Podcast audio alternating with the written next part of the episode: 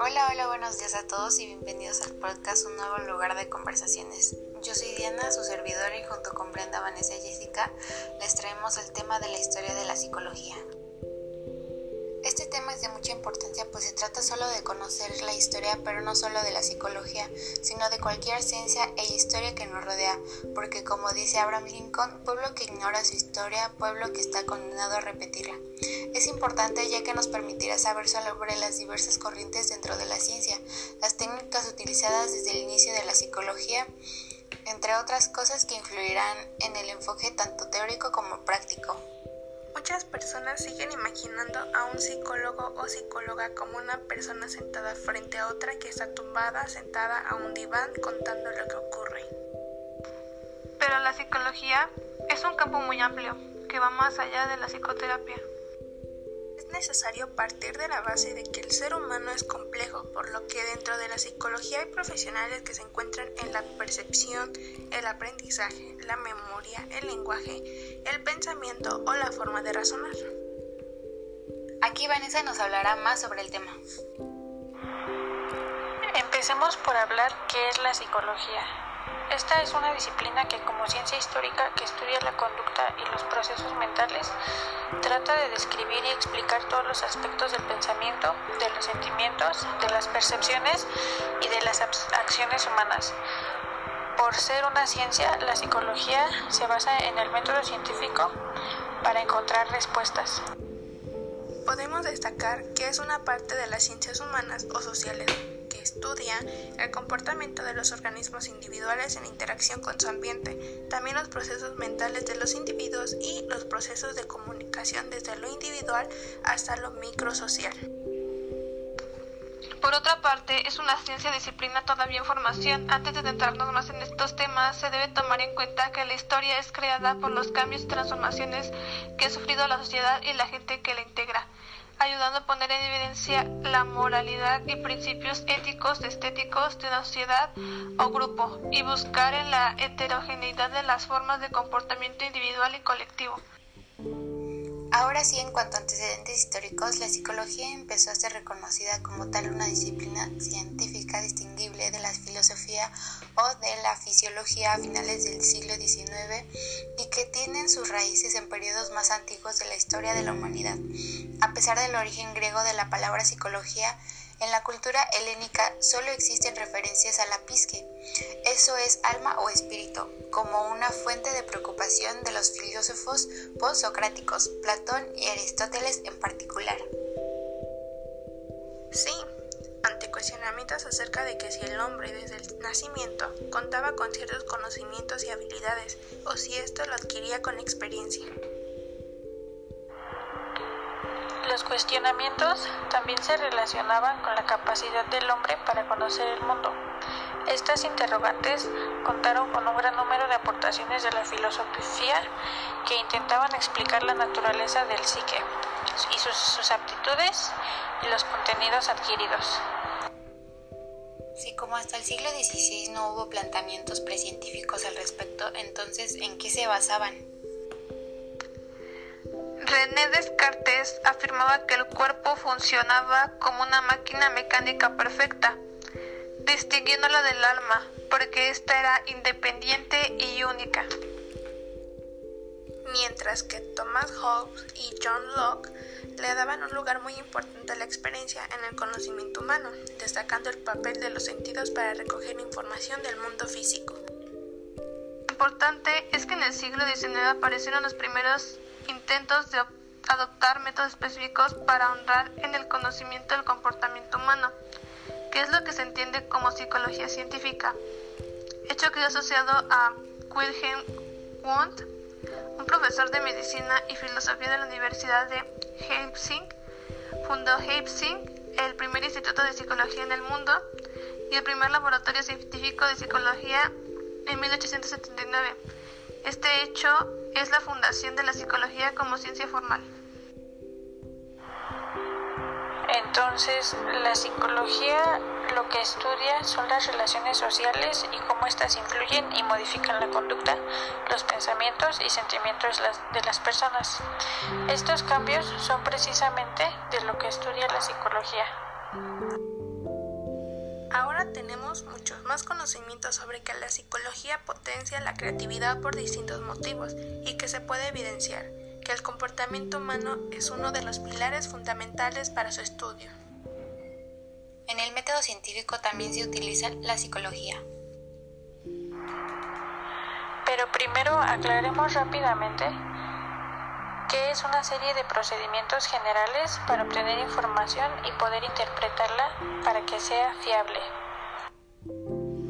Información debe obtenerse a partir de observaciones y verificaciones controladas cuidadosamente, de forma que otros investigadores siguiendo los mismos pasos tengan el mismo resultado ejemplos los tenemos como las entrevistas, cuestionarios y test psicológicos son algunos métodos empleados por los psicólogos para explorar nuestra personalidad, nuestros valores y nuestros talentos. Así es, y gracias a la nueva tecnología es que consiguen descifrar nuestros pensamientos, valores y más cosas. Todo esto es tan interesante, pero claro que también hablaremos sobre los principales precursores que son la base de todo. Empecemos con Platón. Él, en sus teorías, afirmó que los conocimientos no son adquiridos por medio de los órganos de los sentidos, guiados por las apariencias, sino que se trata de acercarse más al mundo de las ideas por medio del intelecto, donde quiera que se encuentre.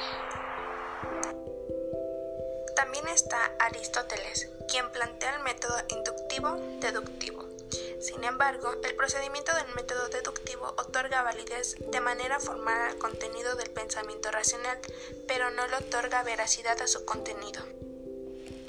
Con Francis Bacon se vio que el experimento impera sobre los principios deducidos.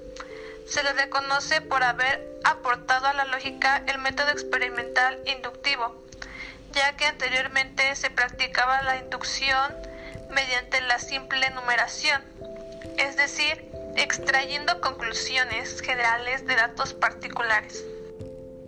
René Descartes habla sobre la certeza de los principios generales que explica los fenómenos naturales. La contribución de Descartes con su nueva metodología fue de extrema importancia para constante búsqueda de los conocimientos verdaderos a partir de la ciencia.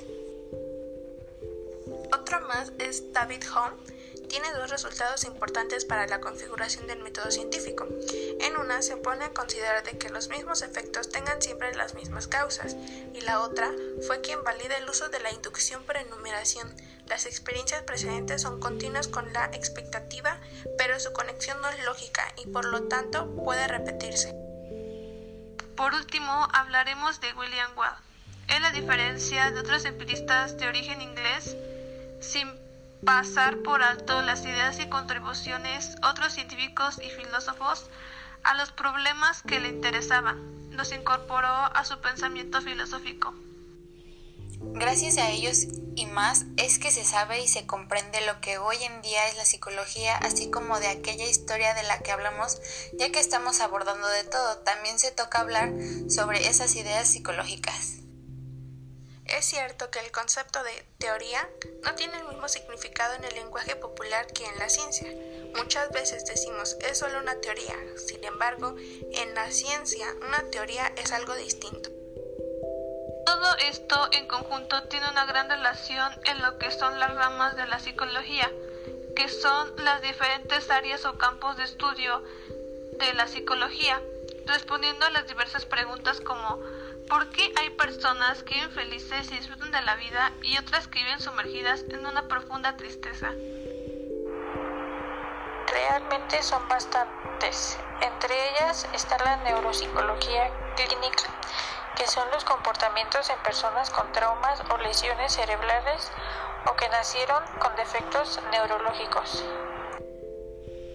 La psicología biológica es la que se encarga de la actividad cerebral y estados mentales. La psicología clínica es la encargada de la psicopatología, desórdenes mentales, emocionales y de comportamiento. La psicología cognitiva y del comportamiento es aplicada en terapias conductuales. La psicología comparativa en el estudio de los comportamientos en especies animales. La psicología clínica se ocupa del estudio de los trastornos mentales y tenemos muchas más que no acabaríamos si explicáramos como estas. La psicología normal, la psicología del desarrollo, psicología de la educación, psicología familiar y de pareja, psicología del trabajo, psicología forense y psicología social. Y entonces llegamos a que desde los primeros momentos del desarrollo de la humanidad, el hombre se preocupó por el conocimiento cada vez más profundo de la realidad que lo rodea con el propósito de dominarla y transformarla, por lo que ningún fenómeno escapó a su interés, incluso él mismo.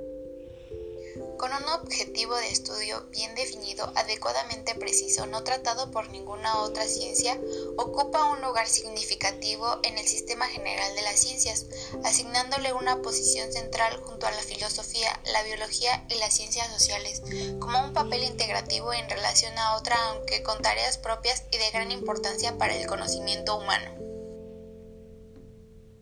Se puede comprender el impacto que causan diferentes circunstancias naturales, políticas, económicas y sociales en la dinámica de una nación.